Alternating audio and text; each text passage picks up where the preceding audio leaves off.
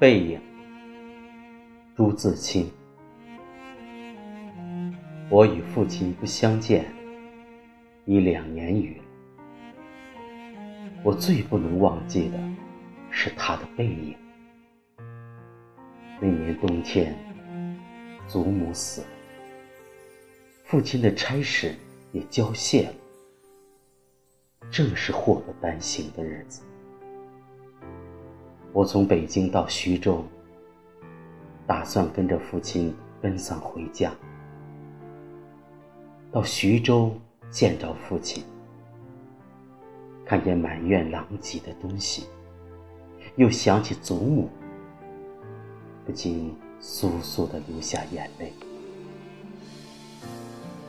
父亲说：“事已如此，不必难过。好在天无绝人之路。”回家，变卖点痣。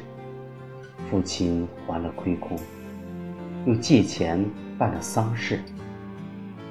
这些日子，家中光景很惨淡，一半为了丧事，一半为了父亲赋闲。丧事完毕，父亲要到南京谋事，我也要回北京念书，我们便同行。到南京时，有朋友约起游逛，勾留了一日。第二日上午便去渡江到浦口，下午上车北去。父亲因为事忙，本已说定不送我，叫旅馆里一个熟识的茶房陪我同去。他再三。嘱咐茶房甚是仔细，但他终于不放心，怕茶房不妥帖。我抽搐了一会儿。其实我那年已二十岁，北京已来往过两三次，是没有什么要紧的。他抽搐了一会儿，终于决定还是自己送我去。我再三回劝他不必去，他只说：“不要紧，他们去不好。”我们过了江，进了车站。我买票，他忙着照看行李。行李太多了，得向脚夫行些小费才可过去。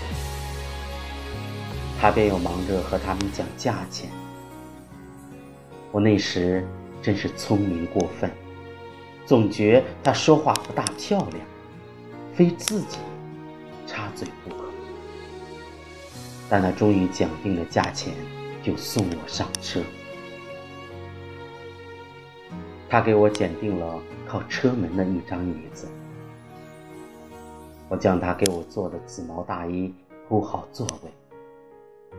他嘱我路上小心。夜里要警醒些，不要受凉。又嘱托茶房好好照应我。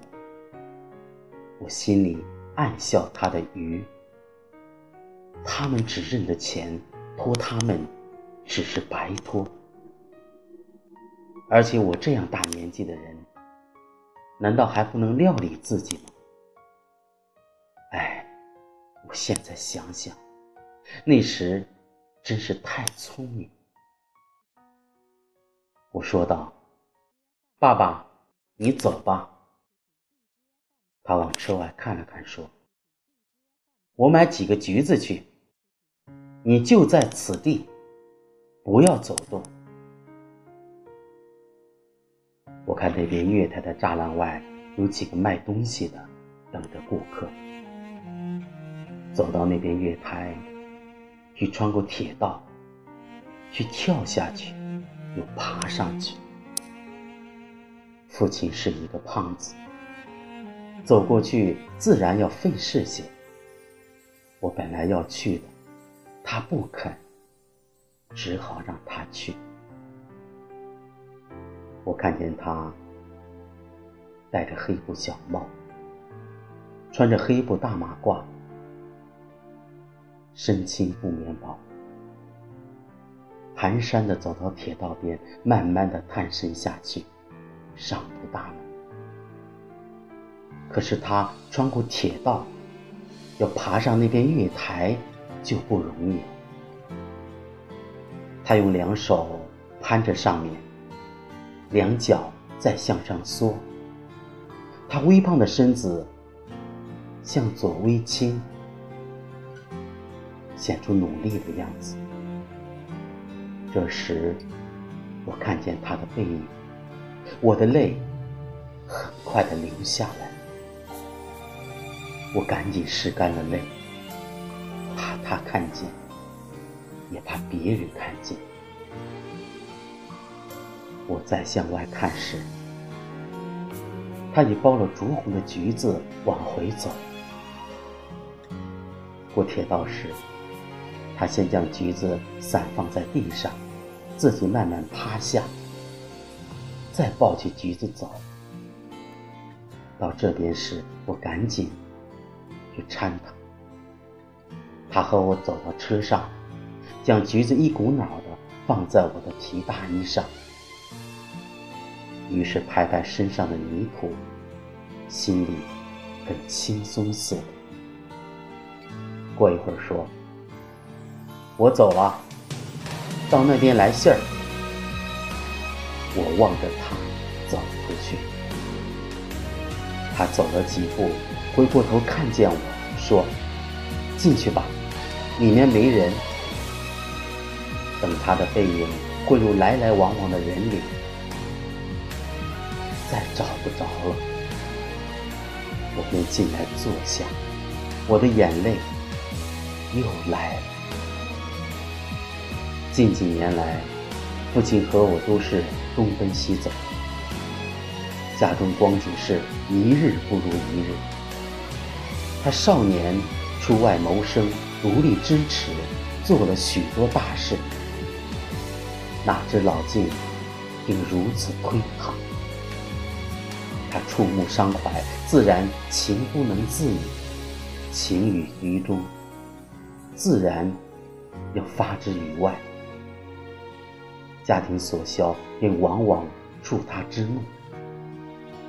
他待我渐渐不同往日，但最近两年不见，他终于忘却我的不好，只是惦记着，惦记着我的儿子。我北来后，他写了一信给我，信中说道：“我身体平安，唯膀子疼痛厉害，举箸提笔诸多不便。大约大去之期不远矣。”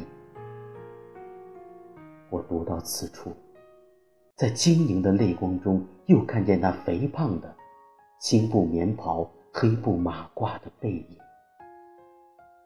唉，我不知何时才能与他相见。